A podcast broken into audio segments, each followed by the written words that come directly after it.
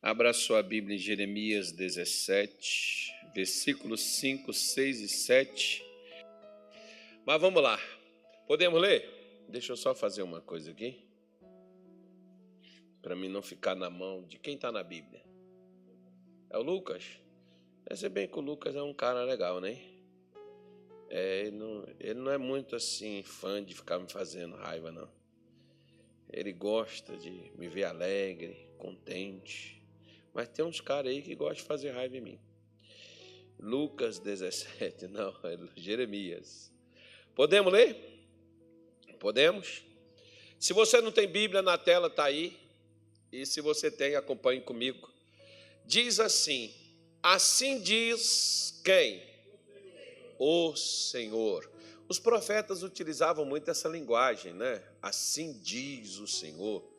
Jeremias, Ezequiel, é, os profetas menores, Zacarias, é, é, Malaquias, é, Oséias, eles usavam, muito essa expressão, assim diz o Senhor. O que, é que o Senhor está dizendo? Maldito o homem que confia no homem e faz da carne o seu braço e aparta o seu coração do Senhor, porque será como a tamargueira no deserto e não sentirá quando vem o bem. Antes, morará nos lugares secos do deserto, na terra salgada e inabitável. Diga misericórdia.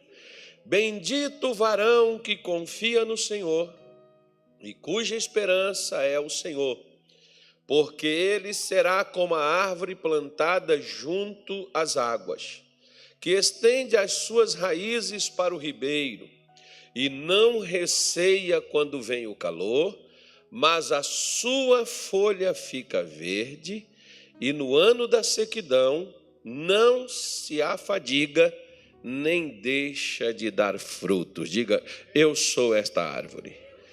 Isso é bom a gente profetizar mesmo. Né? Nós somos, nós temos aqui dois tipos de árvore, nós temos aqui dois tipos de lugar, nós temos aqui dois tipos de pessoas. Ou seja, você pode colocar o título que você quiser nesta mensagem, aonde está o seu coração, em quem você confia, né? enfim, você pode colocar o título que você quiser e vai estar certo, né? Essa ou então você pode colocar assim, ó, a diferença entre dois homens, a diferença entre duas pessoas, né? Você pode colocar. Então tem pessoas, eu estou falando porque tem pessoas que dizem assim, qual o título da mensagem, pastor? Bom, eu coloco geralmente quando eu coloco o título de mensagem, eu coloco geralmente aquilo que mais é, fala ao meu coração. Mas pode pegar, outro pregador pega aquele mesmo versículo que eu utilizei e algo vai falar diferente. Coloca outro título. O importante não é o título, o importante é se a mensagem resolve o seu problema. Se a mensagem resolver o seu problema, maravilha de Deus por isso. Voltando lá, Luquinhas, por favor, no versículo 5. Isso, me ajuda aí, Lucas, que eu fechei a minha Bíblia aqui. Fiz uma besteira, mas vamos, vamos deixar só nas anotações aqui, que eu vou confiar na sua habilidade nessa noite de hoje. Acho que você não vai me desamparar. Bom, assim diz quem? O que, que ele diz?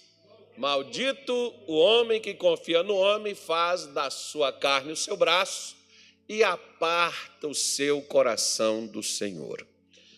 Vamos dar uma parada aqui e vamos analisar uma coisa interessante. Deus não está falando de você confiar numa pessoa acerca de um relacionamento. Se você, por exemplo, tem né, amigos, marido, mulher, namorada, noivo, meu irmão, não vai ter nada pior do que você relacionar com uma pessoa que você não confia nela.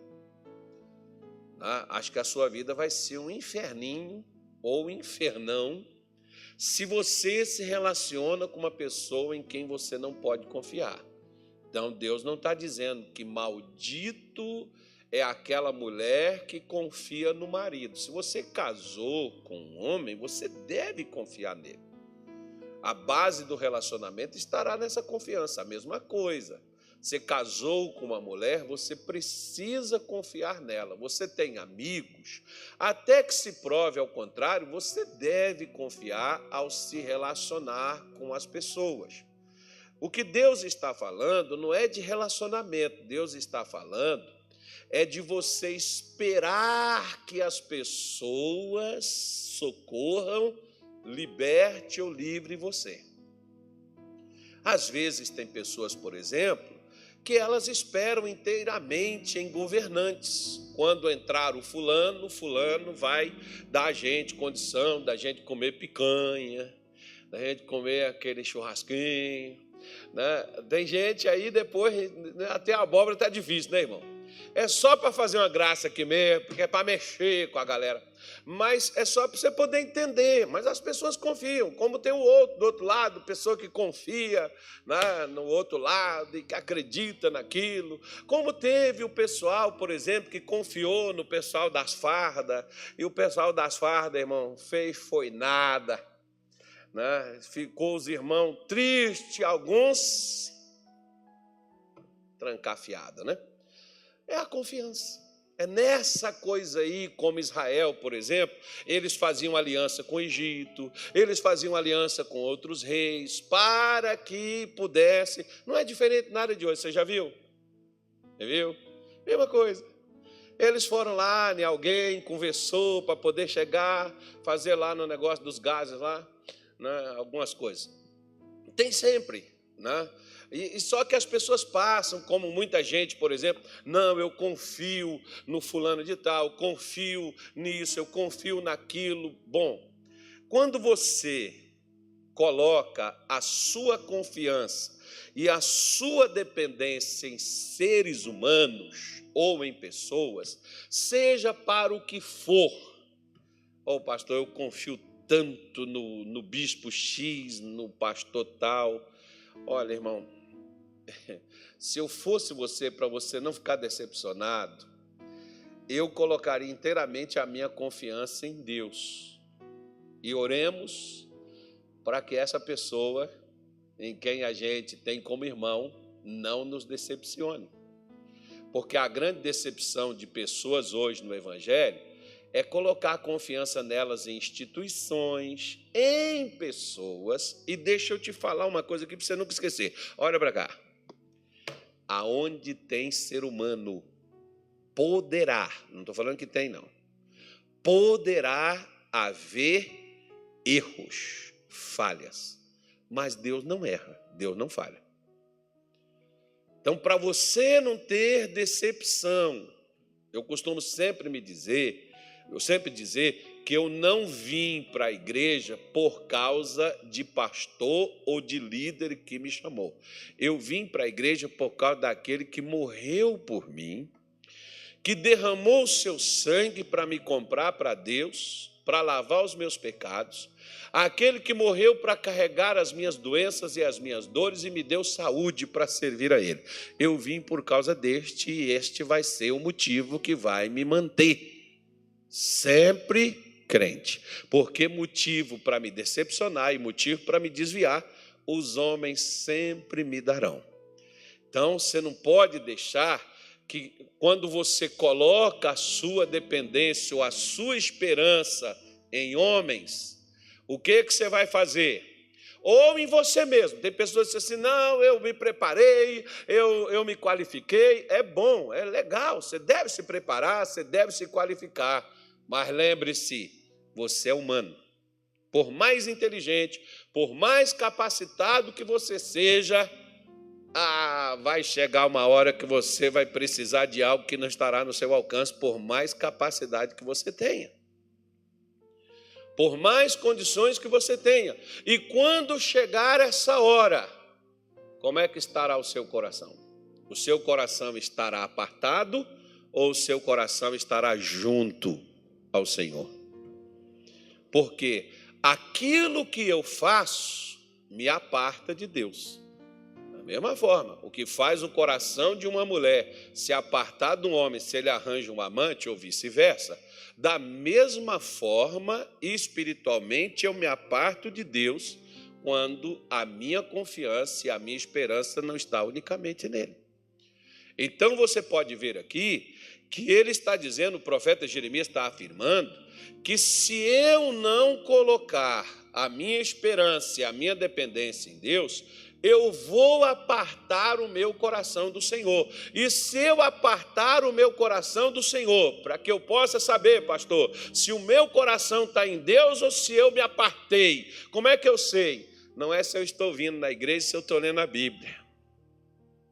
Às vezes tem gente que não está que não tá vindo na igreja e que está mais perto de Deus que quem está no altar. São todos, é claro. Mas tem gente que não vem na igreja, que está tá mais perto de Deus do que muita gente que está no altar, se dizendo, servindo a Deus.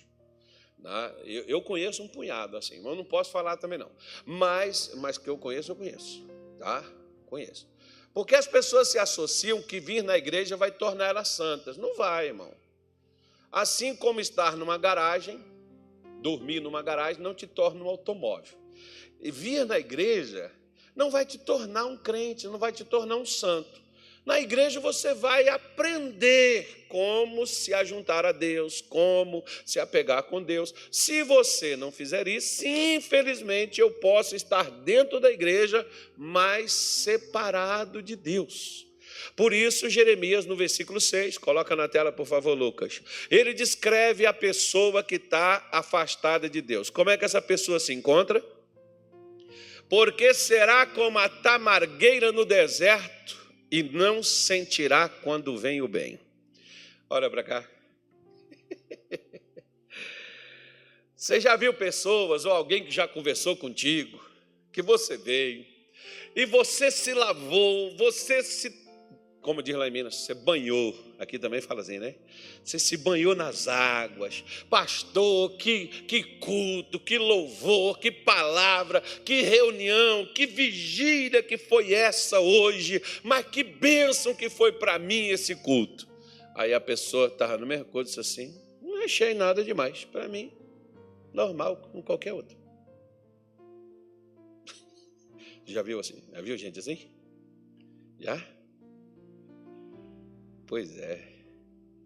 Você já viu aquelas pessoas que você está tá ali celebrando algo que está acontecendo e a pessoa olha para você e diz assim: O que, que foi?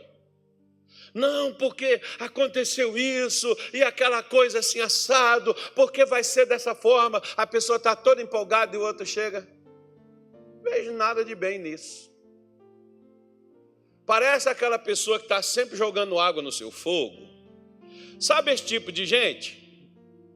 Você sabe? Tão longe de Deus. Às vezes a pessoa se incomoda até com a sua felicidade. Tem gente que se incomoda com a sua alegria, você já viu? Às vezes você está alegre, a pessoa chega, mas por que, que ele está alegre e eu não estou? Um dia, eu me lembro, por exemplo, de um dia, um camarada me ligou uma hora da manhã. Eu tinha tirado um pastor do ministério por causa de ser vergonhice.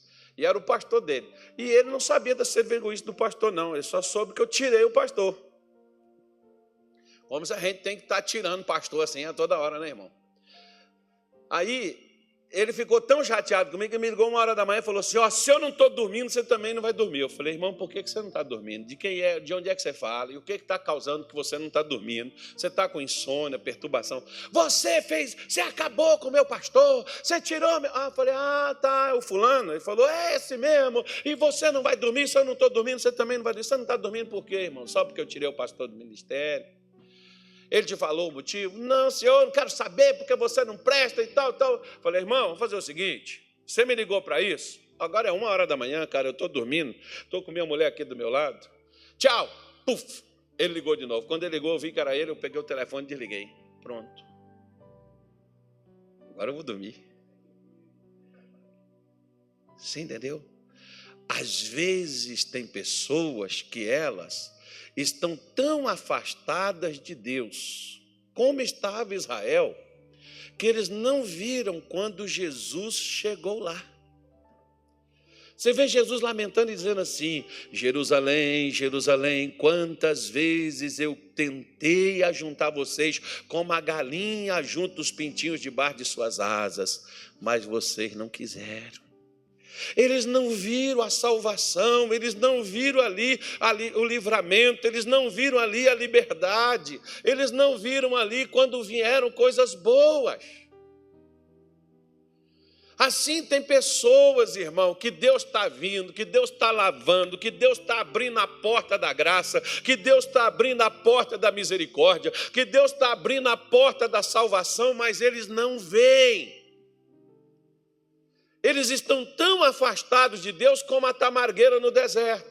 Não, não vê quando vem coisa boa. Não vê quando algo bom acontece.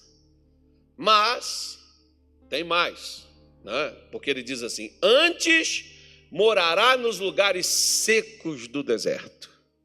Lembra daquele homem lá de Gadá, de Marcos 5? Lembra dele? Ele tinha família, ele tinha casa, mas onde que ele estava morando? Num cemitério. Cemitério é lugar de uma pessoa morar? Pois é, tem gente, por exemplo, que tem casa, tem mulher, tem filho, mas não sai do boteco não sai de lá do negócio onde vende um negocinho, não sai de lá da jogatina, não sai lá da roda dos escarnecedores, não sai lá da, da beira dos mentirosos. A pessoa está sempre assim, fora aquelas pessoas que elas não querem ver ninguém, não querem falar com ninguém, querem estar dentro de um lugar só elas, sozinha e não quer falar com ninguém. Está vendo aí? Onde é que essas pessoas vão morar? Lugares desertos, afastados. Sabe aquela pessoa que ela não, ela, é, é porque eu, eu, eu, eu, brinco que o crente ele tem que, ele tem que ser 3G. Gente que gosta de gente. Porque Deus gosta de gente. Você já viu, por exemplo, quando Jesus fala daquela parábola de mandar chamar o cego, o aleijado, o manco, de buscar encher, trazer para que a casa dele encha. Porque Jesus gosta de gente, mas você já viu aquelas pessoas? Não, não gosto, pastor, porque, olha, vai lá para casa, é uma bagunça, é muita gente, pastor, eu não gosto. Irmão, a gente tem que gostar de gente. Não é, não é porque a pessoa te traz coisas boas, não mas porque você gosta de gente. Às vezes, por exemplo, tem pessoas que a gente chama elas assim no dia do aniversário, elas não levam nada para você e elas chegam assim, todas arredias, elas dizem assim: Olha, eu estou até sem graça, eu vim de mãos abanando, mas é, eu não tinha nada para lhe dar, você merece tantas coisas, que Deus te abençoe. Aí você olha para a pessoa e diz assim: Eu não te chamei por causa de presente, é só que você estivesse aqui comigo. Por quê? Porque você gosta de Gente, olha para cá, deixa eu falar com você uma coisa. Nesse Natal, teve coisa na sua casa? Não, né?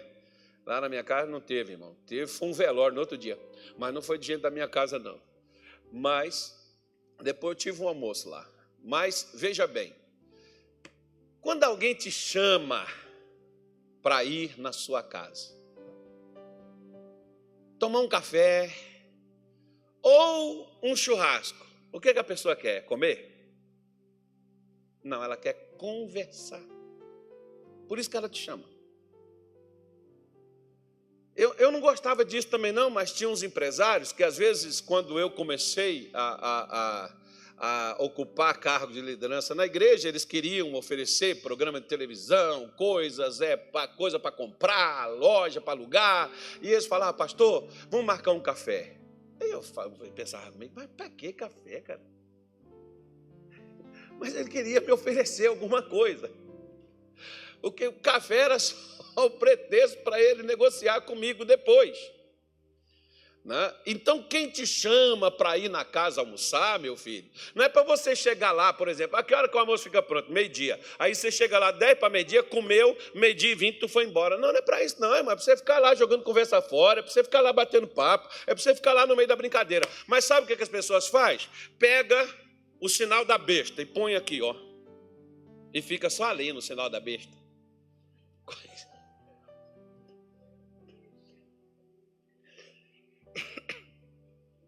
É porque o sinal da besta vai estar na mão ou na testa. Brincadeira. Vamos falar que eu estou dizendo que. A pessoa vai conversar, meu filho. Pode olhar o tal da mensagem lá, responder o treco, mas volta para a conversa de quem te chamou lá. Quem te chamou quer conversar contigo, quer que você converse com os amigos, que você conheça outras pessoas. Mas as pessoas que não estão bem com Deus, irmão, essas também não vão estar bem com os outros. Elas não vão gostar de gente como esse gadareno, ele está lá vivendo no cemitério. Aí Jesus vai lá, quando Jesus vai lá, liberta aquele homem, ele levanta para ir atrás de Jesus e diz: Não, você não vai comigo, não. Quem é que não quer alguém, irmão, indo contigo? Um pregador, principalmente? Eu vou chegar aqui para um camarada e falar: Não, você não vem comigo, não. Claro que eu vou falar: Vem contigo, chama sua mãe, seu pai, sua família, traz todo mundo para pregar. Jesus vira para ele e diz assim: Ó, volta, vai para os seus e conta como Deus foi bom em ter misericórdia de ti. Jesus mandou ele fazer o quê? Voltar. Vai para sua casa, vai para sua família. Porque aquele homem estava longe de sua casa, distante dos seus. E onde que ele estava vivendo?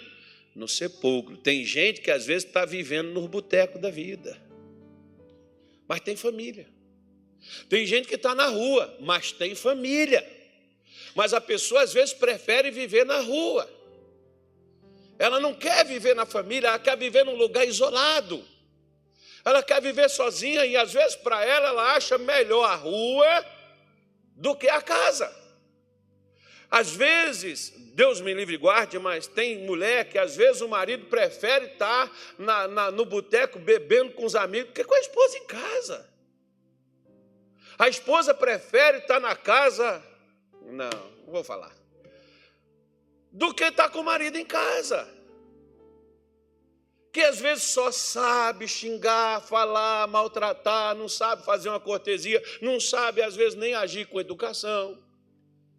E ele diz que mora numa terra salgada, inabitável, aquele local que não tem local. Você já viu? Tem gente que às vezes até você chega no lugar onde a pessoa mora, onde a pessoa fica, e você diz assim: gente do céu, é impossível uma pessoa normal morar num lugar desse uma pessoa que estivesse normal não estaria no lugar daquele.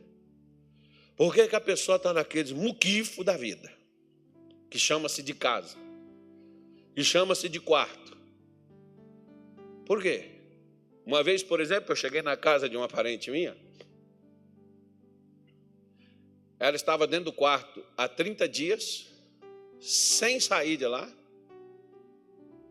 horrível horrível, com a faca debaixo do travesseiro, porque ela queria se matar, e meus tios do lado de fora chorando. Foi assim que eu cheguei lá na casa deles. E fui conversando com ela, ela abriu a porta, orei por ela, ela virou e disse assim: Mãe, está fedendo esse quarto. Ah, mas ela estava lá 30 dias, ela não sentiu o cheiro. Ela disse: Mãe, está fedendo, dá para a senhora dar uma limpada aqui? Eu preciso tomar um banho, a senhora me arranja uma toalha? E ela entrou para o banheiro e ficou lá uns 30 minutos. Depois ela saiu. Cheirosa, bonita. É parente, é família, é minha prima. Bonita assim que nem eu. Saiu de lá assim, radiante. Hoje, não sei se ela está pregando ou se ela está cantando na igreja, já tem muitos anos isso. Isso foi em 94. Né? Mas ela estava lá, naquele local. Onde você diz assim, cara, uma pessoa normal não fica num lugar desse, mas ela estava lá. Porque quando a pessoa está apartada de Deus, irmão, quanto mais podre, é quase igual, me perdoa falar, mas é quase igual o porco. Quanto mais sujo, parece que mais gostoso é. É naquele local que uma pessoa em sã consciência não permanece naquilo dali.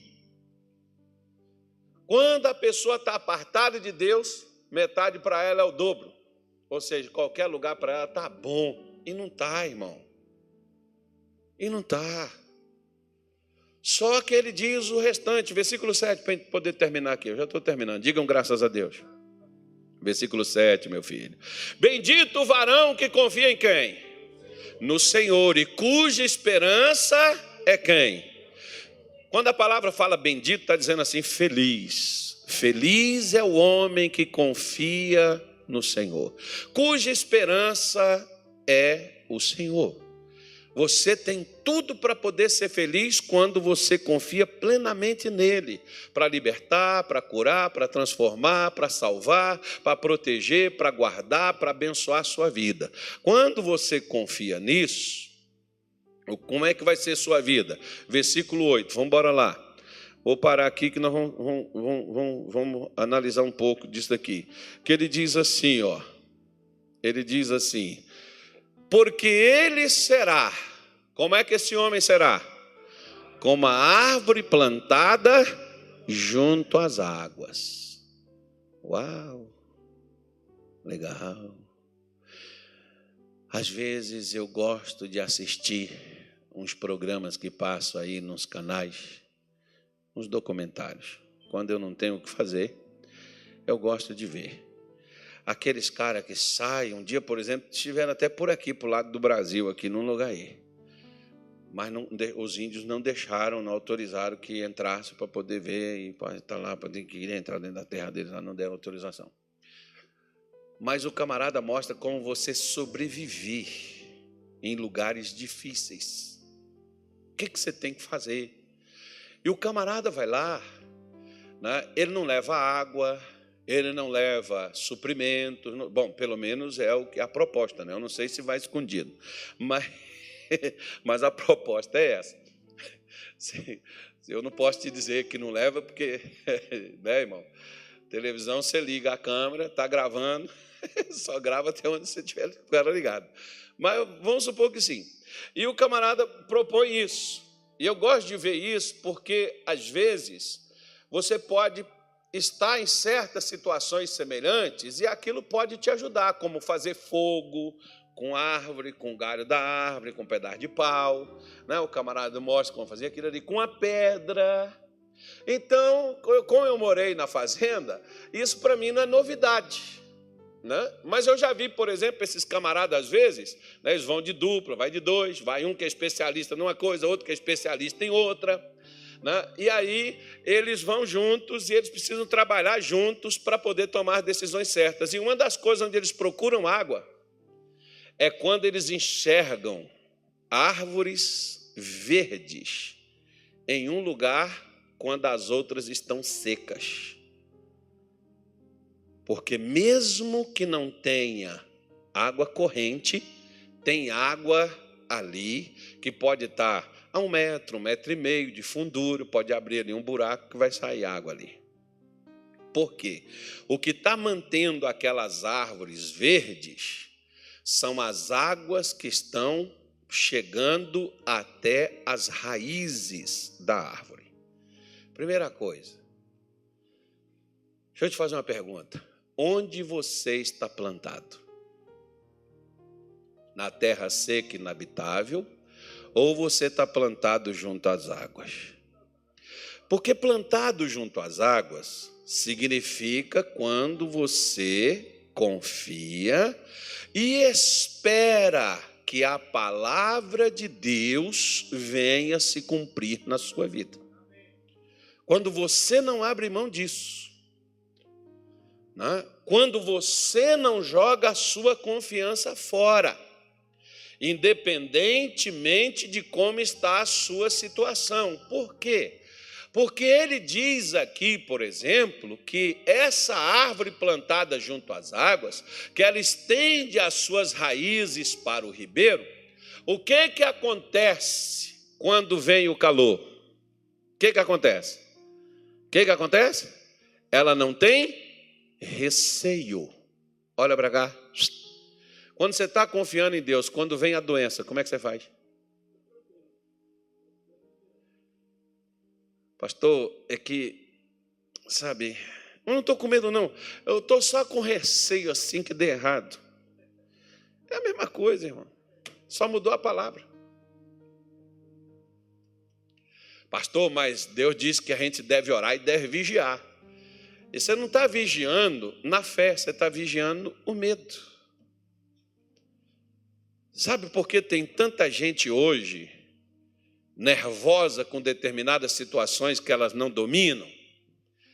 Porque essas pessoas não estão confiando em Deus e as suas raízes não estão junto às suas águas.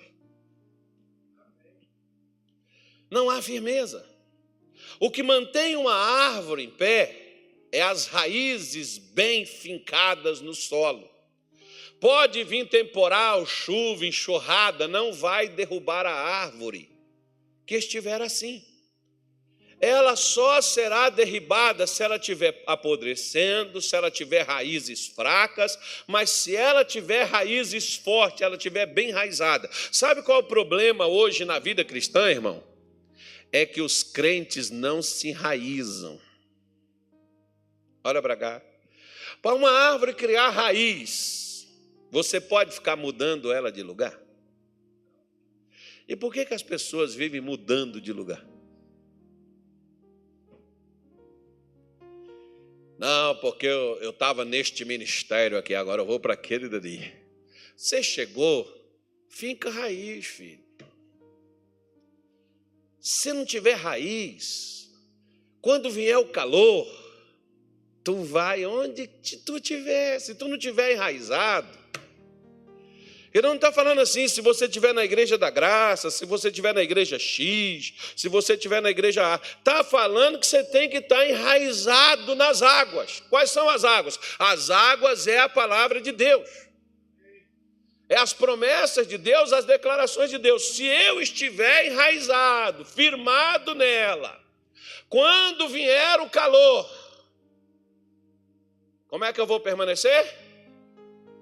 Caminhando eu vou para Canaã, caminhando eu vou para Canaã. Se você não vai, não impeça a mim. Glória a Deus, caminhando eu vou para Canaã. É assim, meu filho. Você não vai ficar com medo, acuado, amedrontado, acovardado.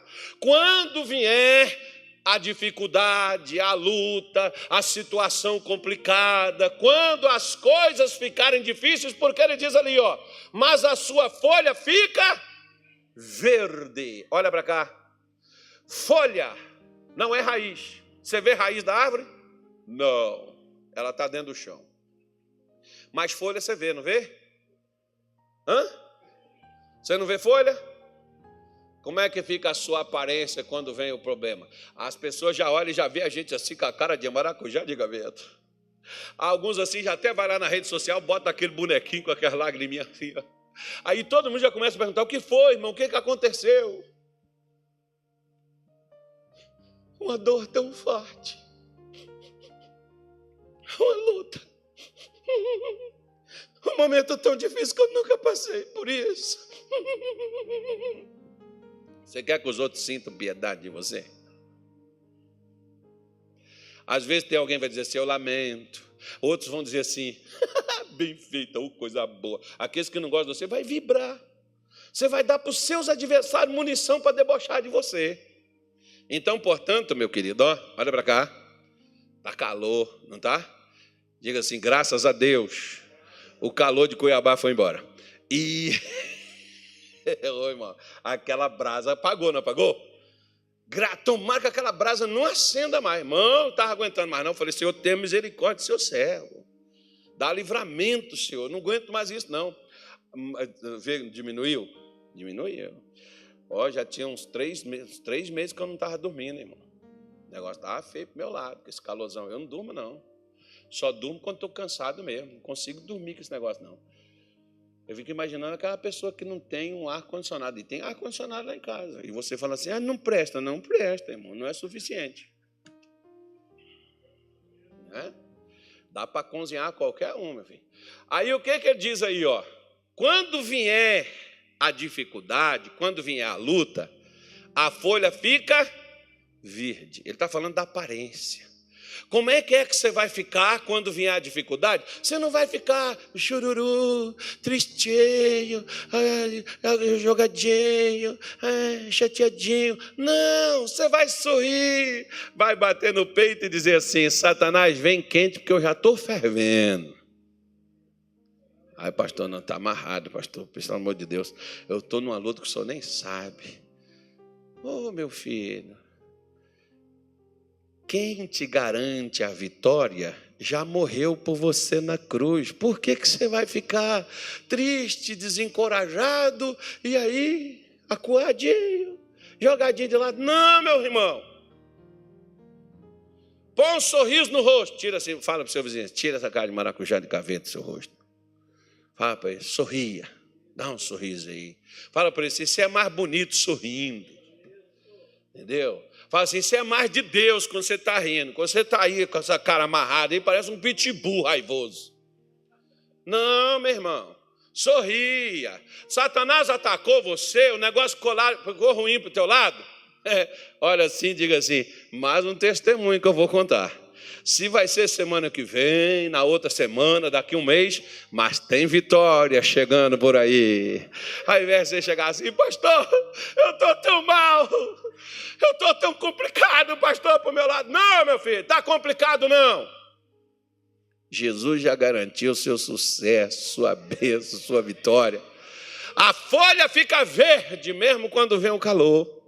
E no ano da sequidão, naquela hora que fica tudo que não nada, já fez assim? Você já chegou naquele momento que você disse assim? Eu já escutei muito isso. A pessoa vem comigo e diz assim, pastor, eu já fiz de tudo que eu sei, mas tudo que eu fiz não deu certo.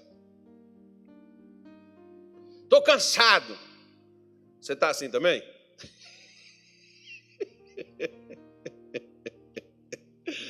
Você já fez de tudo também? Já? Você não falou comigo, não, né? Fala agora, irmão. Aproveita atendimento coletivo. Nós estamos na terapia. Eu já fiz de tudo, pastor, mas tudo que eu fiz parece que não valeu de nada. Olha, pastor, vou falar uma coisa para o senhor, viu? Estou quase para perguntar para Deus o que, que foi que eu fiz que ele não me responde, que ele não me atende. Parece que eu joguei pedra na cruz. Não sei, meu Deus. Será o que foi? Será que o meu pecado é tão sujo que Jesus não pode nem perdoar meu pecado? Pô, pastor, que luta, que dificuldade, pastor. Que situação difícil. O que, que a Bíblia diz aqui? Se a sua confiança está em Deus, as suas raízes estão nas águas, se você não receia quando vem o calor, no ano da sequidão você também não fadiga. Sabe o que é fadiga, irmão? Você desanima, você fica triste, você se revolta. Não. Mantém um sorriso no rosto, sabe por quê?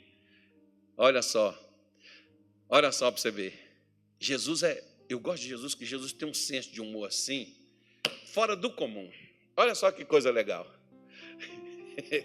Já pensou se fosse você? Não, acontece contigo também.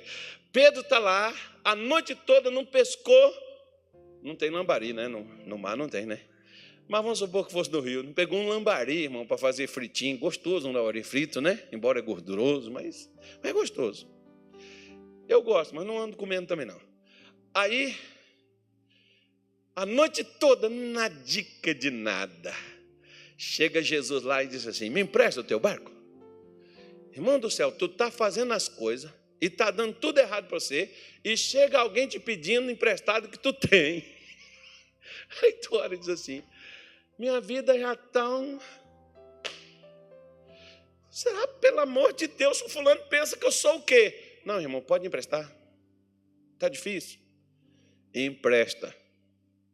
Vai descomplicar. Vai por mim. Vai por Vai por mim que eu sei o que eu estou te falando.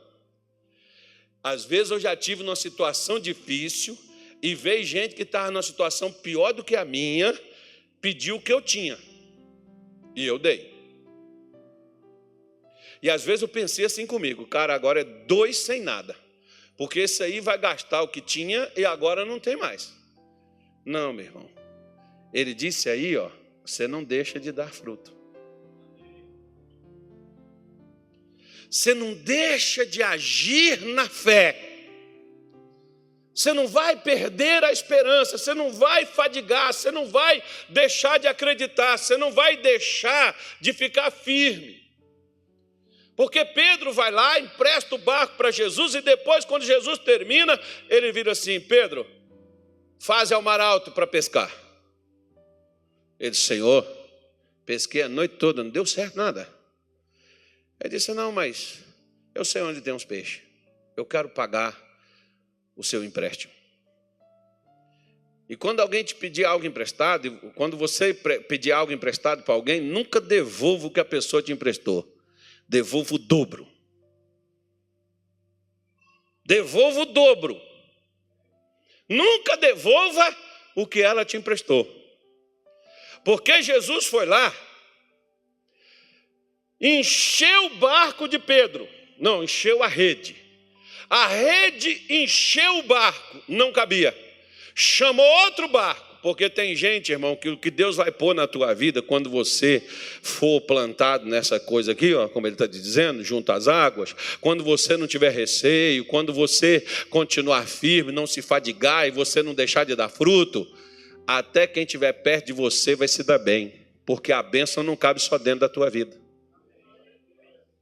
vai alcançar quem está perto. Aquele outro barco é porque era de conhecido de Pedro. Pedro falou: oh, venha cá, vamos encher teu barco também que está vazio aí.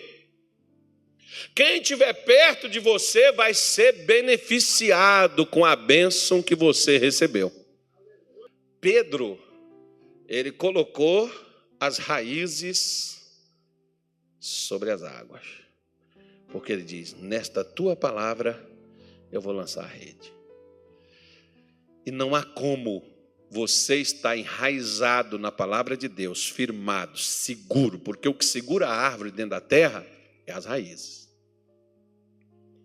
Quando uma raiz apodrece, a árvore é arrancada e a árvore quebra, a árvore pode até morrer. O que mantém ela viva são suas raízes, que está ali, fincada no chão e não cai. Assim, quando você está firmado em Deus e não abre mão, sua vida muda.